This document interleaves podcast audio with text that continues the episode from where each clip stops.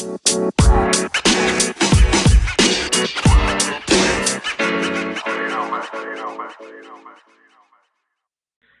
onda, raza? ¿Cómo andamos? Bienvenidos de nuevo a Cristian con. El día de hoy tenemos otro programa de entrevista, otro podcast. Eh, vamos a platicar de temas muy interesantes de eh, las consecuencias del el COVID y de la pandemia, más allá de los temas que ya habíamos analizado, ver qué ya está sucediendo a nivel nacional, internacional y también a nivel local. Y para poder hacer un análisis preciso de todo lo que está sucediendo, invitamos el día de hoy a Gibran Vázquez, un gran amigo. Gibran. ¿Qué tal, Cristian? Este, Gibran lo es consultor en comunicación pública en Altius Consultores y él se especializa en estrategias de comunicación para diferentes instituciones, ya sea educativas, agrupaciones sindicales, grupos industriales y también para personajes públicos, ¿no? Él, al igual que yo, estudió ciencia política en el tecnológico y lleva ya varios años trabajando como asesor de comunicación en programas de gobierno en Yucatán, así como estrategias políticas en campañas estatales y municipales en todo el país. Este, y bueno, pues el día de hoy justamente vamos a platicar de, de, lo que está sucediendo a nivel nacional. Altius Consultores hace un reporte semanal muy interesante, lo vamos a compartir también aquí en, en, el programa y vamos a platicar de este reporte, ¿no? Y de los temas principales que están sucediendo. Y vamos directo al tema, Gibran, si, si lo permites, eh, en el tema nacional hablan de dos puntos importantes. Si nos puedes platicar un poquito más de qué significan y, qué es lo que buscan. Uno es el ingreso único vital, que sorprendentemente tiene una aceptación, al parecer, en todo el rango, en toda la rama política, ¿no? Desde el PAN hasta Morena. Sí, claro. El otro tema, que esto ha sido muy polémico, lo hemos platicado incluso también con, con la doctora Valeria que nos acompañó, el modelo Sentinel por qué estamos utilizando el modelo Centinela, que realmente es solo una muestra de lo que realmente está sucediendo, eh, cuáles son sus beneficios y cuáles son sus puntos negativos, ¿no? Entonces, pues adelante, ilústranos, compañero. Bueno, voy a tratar de, ilustrarlo lo mejor que pueda. Este, pues primero que nada, muchas gracias por, por invitarme eh, a, tu, a tu programa. Eh, me da mucho gusto estar en contacto de nuevo contigo y sobre todo pues platicar un poquito de lo, de lo mucho o poco que sabemos del tema. Sobre lo, que mencionas, así es, eh, la parte del ingreso eh, único vital, el ingreso básico universal, eh, es una propuesta que no es nueva, al menos en México. el caso más conocido fue la, es, algo que Ricardo Anaya propuso cuando era candidato del PAN en el 2018 y viene de propuestas que se han implementado en otros países. De hecho, pues el, caso, uno que tú compartiste precisamente, que lo, revisamos, es el de eh, Finlandia, si mal no, lo recuerdo.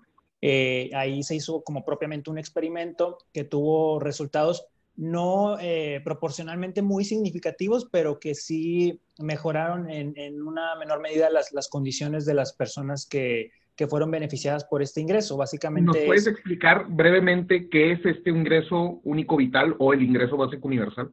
Sí, claro. Eh, el ingreso básico universal es, un, eh, es una transferencia eh, económica directa que se le da a la población independientemente de sus condiciones. En, esto en un, en un, término más, más amplio, o sea, independientemente de que se inscriban o no se inscriban a un programa, de que tengan un estatus socioeconómico, color de piel, religión, etc. Es un ingreso que sea parejo para todos. Ahora, el caso actual es un ingreso que se plantea por emergencia, o sea, es una, es una especie de ingreso eh, único, pero no es universal en el caso de lo que se está proponiendo en México. Es, se está proponiendo específicamente para personas que se quedaron desempleadas eh, por la actual contingencia o para personas que están en una situación eh, precaria o de riesgo en términos sociales y económicos.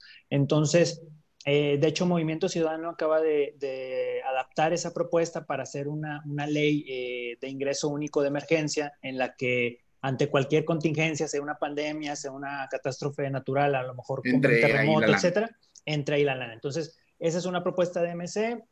Anteriormente la propuesta fue de la presidenta de la Cámara de Diputados, eh, que es la diputada del PAN, que ahorita se me fue el nombre, este, y hay otros personajes que se han posicionado, como tú bien lo mencionas, hay gente de Morena a favor, como en el caso del diputado Porfirio Muñoz Ledo. Eh, internacionalmente La voz de la razón en Morena. Es la voz de la razón, sí, sí, de, de, las pocas voces de la razón que hay ahorita en, Morena, este, tristemente, pero sí. Eh, es una propuesta que la ONU la está impulsando actualmente, eh, que ha demostrado tener eh, efectos positivos en donde se ha implementado en otras partes del mundo y que en el caso de México, pues en honor a la verdad, esos 3.600, 3.700 pesos que se están proponiendo por tres meses, pues si bien a lo mejor no, no, no son todo lo que una, una persona o lo que una familia necesita, pero en estos tiempos en los que las pérdidas de empleo, las disminuciones de salario, de condiciones laborales son, son el orden del día o el pan de cada día, pues sí, sí significan una mejora para, para, las familias que están pasando por un mal momento. Eso con respecto al ingreso básico Definitivamente, sí, no, muchas veces estamos muy alejados de, de, la realidad de las personas que viven con menos del ingreso mínimo, menos del salario mínimo, este, y para darnos una idea, esta propuesta son 3.745 pesos mensuales por tres meses, eh, que básicamente es para que les alcance el súper, ¿no? O sea, es para sobrevivir, ¿no? No es como mucha gente cree que es dinero que se van a ir a utilizar, ¿no? A las caguamas y demás, que pues no podemos negar que tal vez haya esos casos, porque no es que puedas obligar directamente a la gente con estas propuestas a gastarlo en una u otra cosa, pero eh, los resultados que, dicen, ¿no? Dicen que es bueno, que es malo, ¿qué nos puedes contar, Gibram? Sí, bueno, eh, los resultados que han habido, por ejemplo, en el caso del experimento en Finlandia, pues sí hay, hay mejora eh, en la parte económica, sí, pero también hay una mejora en la parte emocional, en, la, en las personas.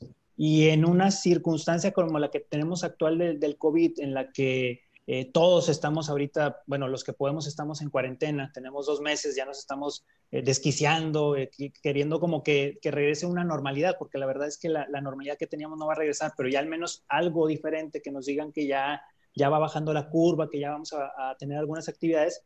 Si nosotros estamos pasando por momentos emocionales difíciles, ahora imagínate lo que pasa a una persona que, no sé, trabajaba como mesero en un restaurante o trabajaba en un comercio que tuvo que cerrar por, porque no es esencial, eh, esa persona que perdió su empleo, que su familia depende económicamente de él y que actualmente pues está batallando para encontrar de dónde poder eh, llevar el sustento a su casa. Entonces estos 3.745 pesos, 3.600, 3.800, eh, es dinero que pues le va a servir para poder aliviar un poquito su situación económica, pero también su situación emocional y mental, que a final de cuentas creo que eventualmente es algo que, va a ser motivo de análisis, eh, la cuestión de, cómo vamos a estar emocionalmente. Eh, incluso me atrevería a decir que los índices de, suicidio van a aumentar porque pues estamos en una, en una situación complicada, pero bueno, eso va a ser una plática que, tengamos más adelante sí, no, definitivamente. No podemos negar el estrés, ansiedad de, esta crisis y más a, las personas que lo sufren directamente. Y pasemos directamente a ese tema, ¿no? De, del quiénes lo están sufriendo y quiénes no. Eh, qué está sucediendo con el modelo Centinela, por qué agarramos el modelo Centinela y, esto de, es como medio raro, ¿no? El hecho de decir, bueno, pues son, no sé, son 500, 2000 contagiados y eso multiplícalo después por un factor de X cantidad para tener una estimación real. ¿Qué nos puedes platicar de eso, Gibran? Sí, eh, bueno, la verdad es que en Reporte 19, que es esta eh, herramienta que desarrollamos en Altos Consultores para, para, hacer un análisis de este tipo de, de situaciones, eh, lo que vemos es, eh, exacto, el, modelo Centinela, pues ya, ya lo ha explicado eh, o tratado de explicar el subsecretario de, Salud, Hugo López Gatel, es un, básicamente es una muestra, o sea, no, no es una encuesta, pero se podría decir en términos coloquiales que es una, es una encuesta, es un minicenso que se aplica en ciertas regiones o en ciertas unidades médicas que ya están seleccionadas por el, por el gobierno federal para tener una estimación de cómo estamos en el COVID. Eh, obviamente, eh, ellos lo han dicho, eh, los medios lo han publicado, las cifras que, que, dan no son las cifras definitivas, ningún país, y esto aplica para los que tienen un estilo de modelo centinela o para los que aplican pruebas masivas, ningún país tiene una cifra exacta y correcta de cuál es el número de casos de coronavirus y cuál es el número de fallecimientos. Lo que estamos viendo es que todos los países tienen un subregistro, tanto en la parte de, de, contagios como en la parte de defunciones.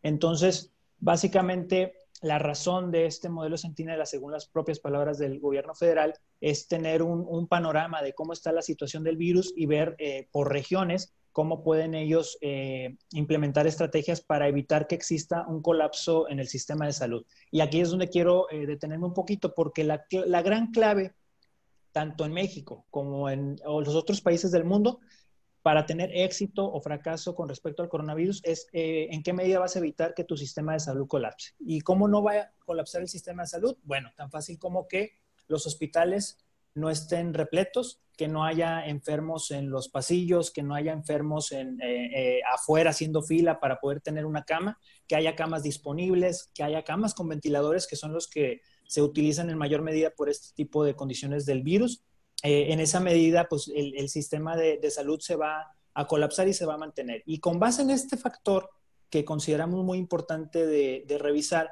con base en este factor, tanto el gobierno federal como los demás países están eh, teniendo su medición sobre qué tanto van en el combate con el coronavirus. Y podemos decir eh, que en México, hasta el momento, sin que esto ya sea definitivo, porque nos queda mucho camino que recorrer en este virus, hasta el momento pues ha tenido éxito, porque no hay una saturación en, los hospitales, no hay una necesidad de, tener más eh, camas disponibles y al contrario, ha habido tiempo para que los el gobierno federal y los gobiernos estatales, como el caso de Nuevo León, se preparen eh, y tengan estos eh, hospitales provisionales o mayor capacidad de, camas en, los hospitales este, públicos y privados.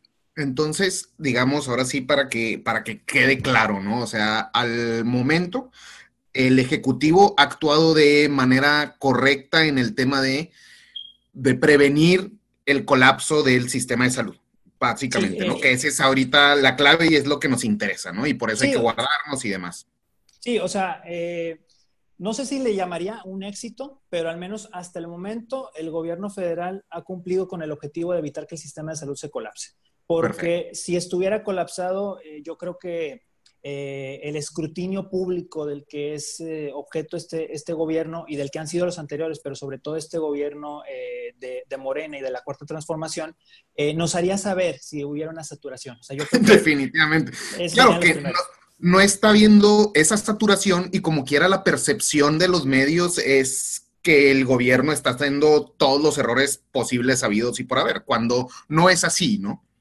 Eh, sí, exacto, no, necesariamente. Eh, eh, evidentemente, este gobierno ha cometido muchos errores. En el mismo caso de salud, debe haber ahí algunos errores sustanciales, sobre todo creo que al inicio. La adquisición del equipo médico y demás, ¿no? Sí, de eso sí. Al inicio que ahorita ya no, ya no es nota precisamente porque ya hay, una, eh, ya hay un abasto de los, de los suplementos que se requieren. Pero bueno, creo que en el caso de, de al menos la estrategia al momento para evitar la saturación ha funcionado. Pero ojo, esto es solo al momento, porque el día, no, quiero que en una semana que ya colapse el sistema me digan, oye, Gibran, pero es que tú dijiste que había tenido éxito. Estabas asegurando el buen trabajo. Exacto, exacto.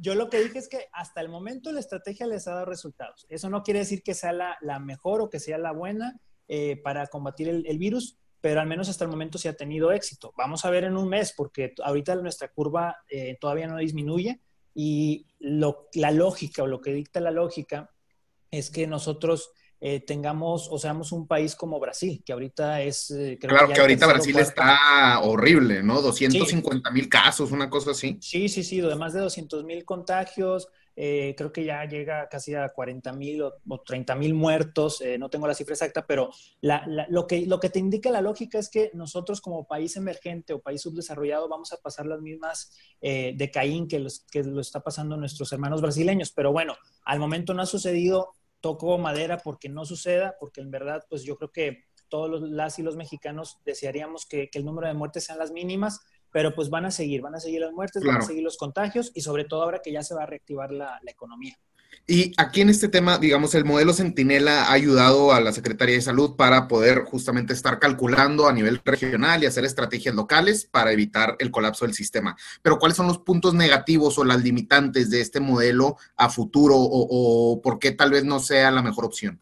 Claro, Mira, lo que te dicta la experiencia internacional es, bueno, punto número uno, eh, este es un virus nuevo, por más que sea de la familia del SARS-CoV, no, soy médico o especialista médico para, saber exactamente, pero eh, es un virus nuevo, es un virus nuevo que todos los, países están aprendiendo a, poder manejar o controlar. Entonces, digamos que al día de hoy no hay una sola experiencia internacional que se pueda decir exitosa, porque incluso eh, China, Corea del Sur, Alemania, países que supieron controlar muy bien los brotes del virus, que actualmente ya están eh, reactivando sus economías, están viendo un incremento eh, mínimo. Un rebrote, ¿no? De nuevo.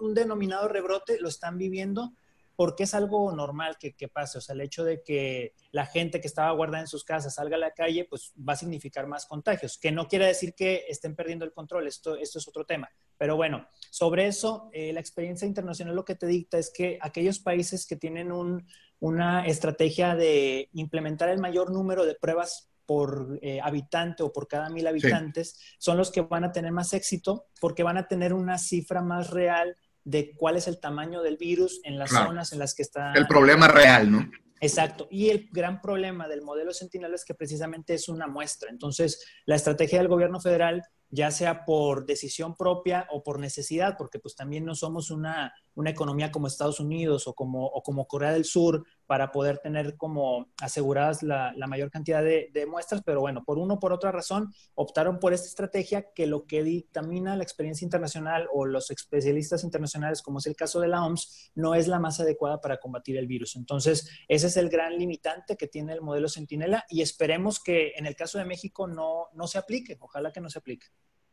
Ahorita justamente empezabas a platicar de, bueno, puede que se empiece a dar un rebrote y que este, a nivel municipal incluso son los mismos alcaldes que están empezando a tomar como la, la decisión de abrir o no. Algunos dicen que es buena, otros dicen que es mala. Lo mismo está sucediendo a nivel estatal, ¿no? Algunos gobernadores que ya quieren abrir.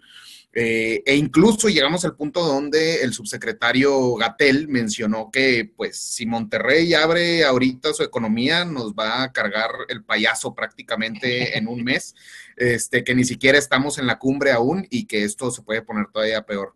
Eh, ¿Qué está pasando a nivel local y, cuál es e, esta sabemos que esto es algo que nunca había sucedido, ¿no? Claramente eh, la normativa no es que sea muy clara y dentro de todos esos grises legales es donde se está dando como estos, estas peleas de poder, ¿no? De a ver quién es el que hace pipí más lejos entre todos los gobernantes. Sí, claro. Eh, pues bueno, yo creo que lo que está pasando a nivel local y a nivel país es, que la política se está entrometiendo en, lo que son los asuntos técnicos y de, y de salud.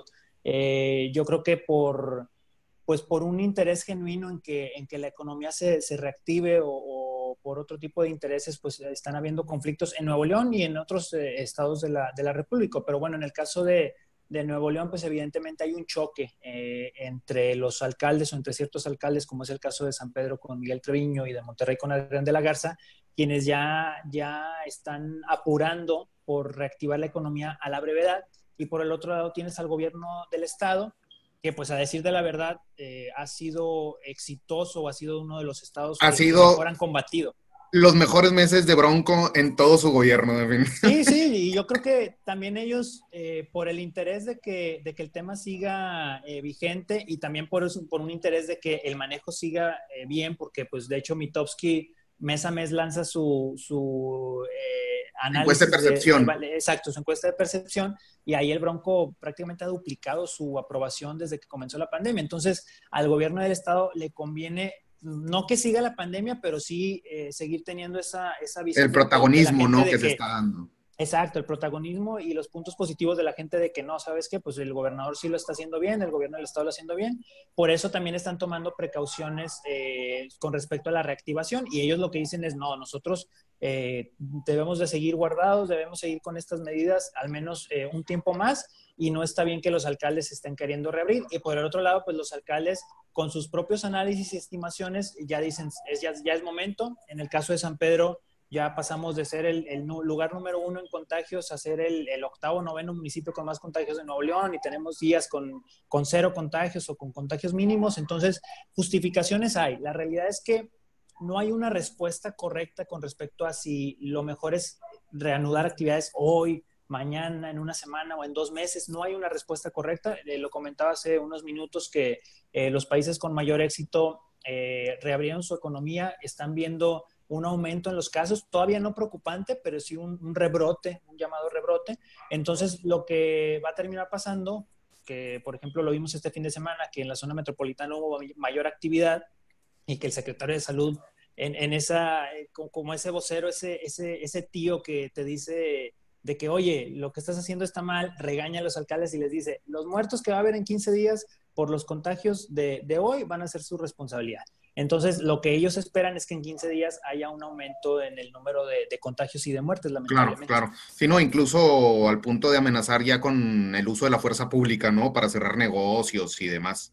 Entonces, sí, ahí, ahí está el estire y afloje. Y justamente eh, replicando, retomando un poco lo que mencionabas, Gibran, de, eh, pues al fin y al cabo a nivel internacional, es un, lo menciona en el reporte, ¿no? un método de ensayo y error, por llamarlo de alguna manera, de probamos esto y a ver si nos jala, y si no, probamos esto otro, y si no, probamos esto otro, ¿no?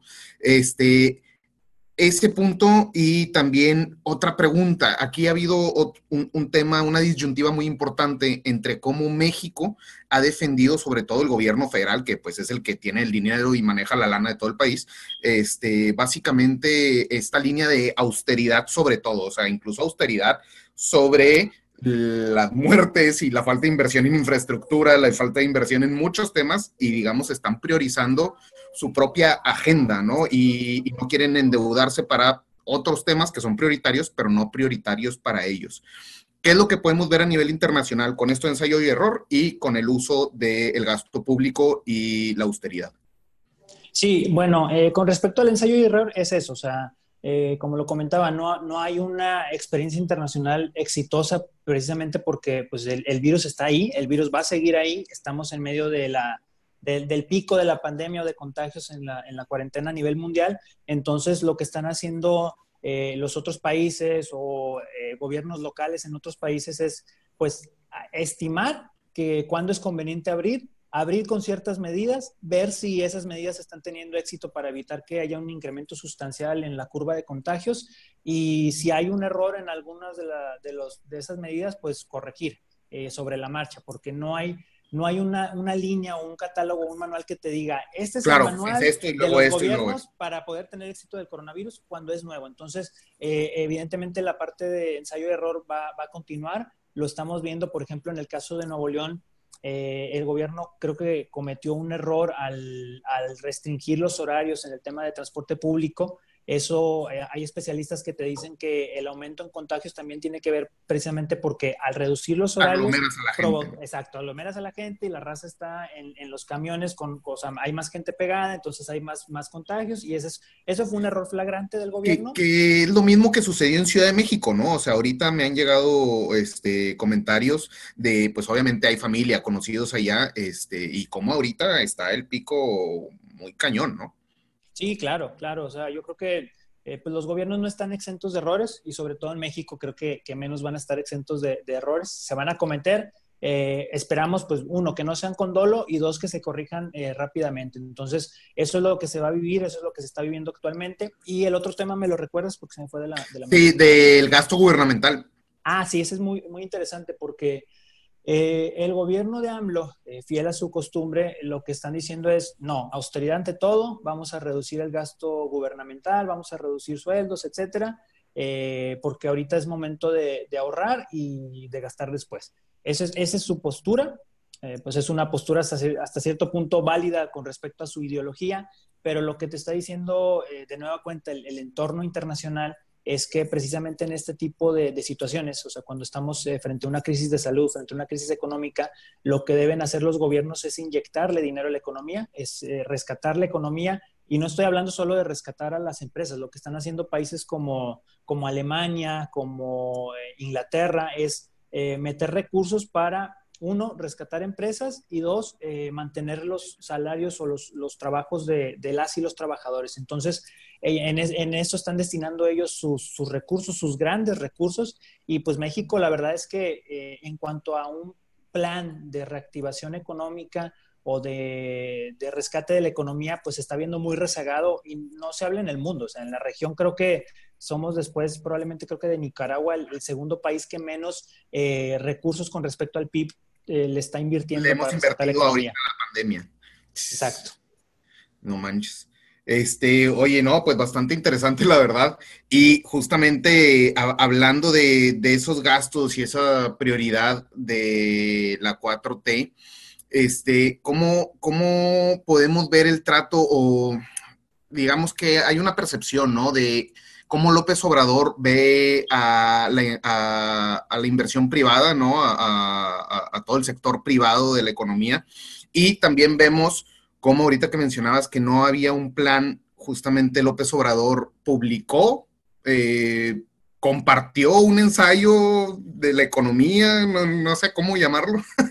un, un decreto, no sé, este, y, y justamente ahí no, se sigue manteniendo como en esta idea de, o en este mundo de las ideas, mejor dicho, ¿no? Y de ahí no es que, no es que salga una política pública concreta para decir, así es como vamos a seguir haciendo esto. Sí, y es que eh, yo creo que lamentablemente el presidente eh, sigue manteniendo ese desprecio por, la técnica, eh, porque la relaciona con, la tecnocracia o con los tecnócratas. Que, pues, Incluso lo mencionó en su mañanera, ¿no? Totalmente. Exacto. Entonces, eh, creo que pues ahí el presidente va a seguir en su misma línea porque así piensa él y porque no va a cambiar la forma en la que piensa. Eh, creo que pues no va por ahí, o sea, evidentemente es cierto, o sea, no es que hayamos tenido gobiernos ejemplares en el pasado ni, que los tecnócratas hayan sido eh, funcionarios públicos ejemplares, pero lo cierto es que las políticas públicas, medidas, o sea, con indicadores, con objetivos muy claros, eh, tienen éxito si se saben implementar. O sea, yo creo que lo que le ha faltado a esta cuarta transformación es hacer una balanza entre la, honestidad, la rectitud y eh, lo sabio, el aprendizaje o la técnica. Creo que, eso, eso, ha faltado. Eh, y pues bueno, o sea, el, ensayo del presidente no ha tenido oportunidad de verlo a, profundidad, pero pues creo que de ser una recopilación de, de, las ideas que pues en muchos casos ya, ya son ideas rezagadas. Entonces, eh, pues vamos a ver, o sea, vamos a ver eh, lo, que, lo que indica es que la crisis se va a recrudecer en México, sobre todo porque pues el plano internacional, el tema del petróleo, el tema de, la crisis por el, por el COVID y sobre todo las decisiones que se están tomando actualmente, pues le, le van a repercutir a la economía. Esperemos, Ojalá y que él sea el único que, que tiene la razón y en dos o tres años digamos, ¿sabes qué? México tomó las decisiones correctas y ahorita estamos mejor, pero lo, lo más probable es que suceda lo contrario. Entonces, eh, pues vamos a ver. Y sobre esta misma línea, muy rápidamente, en dos, tres minutitos, pues en siguiente año, prácticamente en un año, vamos a estar en la mera, este, en el orjo del huracán de la campaña, por decirlo de alguna manera, en el pico de la campaña en ese momento. Eh, una elección muy importante para López Obrador en el tema legislativo federal, una elección también muy importante en Nuevo León por, pues, porque ha tronado el sistema de partidos aquí ya en, el norte, bueno, creo que incluso en gran parte del país, ¿no? Entonces, este, ¿cómo, cómo ves como todo este contexto, eh, esta realidad social que nadie se imaginaba? que es como, como la introducción a la época electoral del 2021 en México. Sí, eh, pues mira, eh, rápidamente lo que, lo que estamos viendo, lo que estoy viendo es que al menos eh, al momento las preferencias de Morena como partido y de López Obrador como, como presidente bajaron por la coyuntura del COVID pero a raíz de que se tomaron las decisiones como darle la vocería completa eh, del tema. A López, López eso definitivamente le dio puntos cañón. sí, exacto. Tuvo ese llamado Rally Behind, que es el, eh, ese fenómeno en el que, en el que los, los gobernados se, se, alinean con el gobernante en turno y que se está dando en otras partes del mundo y actualmente pues están, está teniendo un repunte su aprobación. Bueno, eso se, se va a haber beneficiado su, su partido porque si hay una relación eh, muy cercana entre las preferencias a AMLO y las preferencias a Morena. Si AMLO sube, Morena sube, si AMLO baja, Morena baja. En ese sentido, actualmente subieron, subieron ambos, falta que lo, lo, saque muy bien la encuesta del financiero, que es una de las, de las más confiables que, sí, reviso. Que Morena llegó a todos los partidos, ¿no? Abajo de 20%, o sea, nadie quiere votar. La última encuesta de, Alejandro Moreno, que fue la de, la de marzo, eh, te indicaba eso. Probablemente la de abril, eh, Morena suba un poco más, pero independientemente de eso, han perdido preferencias electorales y el gran punto, la gran clave es que estas preferencias que han perdido no las han capitalizado ni el PAN, ni el PRI, ni, ningún otro partido de la oposición. Entonces, eh, ahí estamos viendo, como tú bien dices, una decadencia del, sistema eh, político, del sistema partidista. Eh, los partidos políticos están pasando por un bache de credibilidad y pues actualmente Morena sigue siendo el puntero, pero bueno, faltan meses, eh, falta casi un año, bueno, más de un año para la elección y falta poco menos de un año para el inicio de las campañas y todo puede pasar. ahorita estamos con la coyuntura de salud, pero a partir de, julio, de agosto, que ya estemos todos de nueva cuenta en las calles y que ya estemos eh, viviendo las consecuencias de, la crisis económica, pues ahí vamos a ver de qué está hecha la, credibilidad o las preferencias tanto del gobierno como del partido en el poder. Y pues las, las, elecciones del 21 van a ser las más grandes en la historia de, de México porque se van a, van a estar en disputa alrededor de 15 gobernaturas, o sea, es una locura. O sea, 15 porque ya se han, ido, se han, ido, alineando los calendarios, ¿no? o sea, después de la reforma electoral fue, ahora sí que va a ser cada tres años para que no sea una fiesta. Este, razón también por la cual había pelea en, en Baja California, ¿no? Ahí con, con el mandato. Sí, sí, sí. Este, y aquí no solamente histórica, solo un punto que tengo mucha curiosidad de conocer tu perspectiva. ¿Crees que sea esta una elección de los independientes? Creo que murieron un poco después de la elección del Bronco, pero fue histórico, ¿no? Que el Bronco sea el primer gobernador independiente. Nos haya gustado, ¿no? Su, su, su gobernatura. Eh, pero ¿crees que los independientes vuelvan a tomar o, o den un paso todavía más adelante hacia la representación directa? Eh, la, respuesta en dos, en dos temas. Uno, eh, quisiera que así fuera porque creo que hay plataformas independientes eh, que han demostrado capacidad y, por ejemplo, Miguel Treviño en San Pedro es una de esas. la realidad es, que, es que su gobierno probablemente sea de los mejores en el, en el área metropolitana y es un gobierno independiente, a final de cuentas. pero por el otro lado no, no, no los veo figurando. O sea, eh, al menos actualmente en las encuestas no los ponen o no los ubican como una, una, opción. Creo que sí va a haber más casos de alcaldes independientes que ganen. Este, creo que en el de Tijuana fue un independiente el que ganó el año antepasado. Eh, pero bueno, pues eh, lo más probable es que también ellos sufran las, las consecuencias de, ese, de esa crisis en el sistema político y no creo que sean una opción sólida o muy viable para la, para la ciudadanía que ya, ya está harta, que, que virtió todas sus esperanzas en, en un nuevo movimiento, como fue, como fue, en el caso de Morena, y que pues hasta el momento eh, con claroscuros, pero probablemente sean más oscuros que claros, eh, están teniendo pues un, un, desencanto. Y lo más probable, eso sí lo anticipo, es que las elecciones del 21 eh, tengan una baja participación. Eh, a lo mejor el hecho de que sean algunas locales le, suba un poquito, porque lo sabemos eh, quienes eh, analizamos el contexto político, que cuando hay una elección federal, sin que sea una elección presidencial, las votaciones son muy bajas. Sí, son bajas, claro. En este caso, como la mitad del país va a estar votando gobernadores, probablemente suba ese porcentaje de votación, pero independientemente de eso, creo que va a ser muy bajo con respecto a lo que se esperaría, porque hay una, una crisis en, en la gente, hay un desencanto y probablemente no quieren salir a votar. Pues ojalá y salgan, salgan líderes de aquí a un año. Esperemos que sí, porque las cosas, como dices, cada vez se ven más oscuras y menos claras. Este, pues muchas gracias, Gibran, por, por estos momentos. Eh, vamos a compartir el reporte muy interesante, el trabajo que están haciendo semana tras semana en Altius. Este, y pues no dudes que en otro momento volvamos a platicar de estos u otros temas que estemos analizando. Hombre, con todo gusto, Cristian. Muchas gracias por, por, invitarme y por supuesto estoy puesto para tener ahí otra plática en algún otro momento. Perfecto, estimado. Ya quedó. Nos estamos viendo. Ándale, pues. Muchas gracias por escuchar, Raza. Y aquí seguimos en Cristian con K. Nos vemos. Ánimo.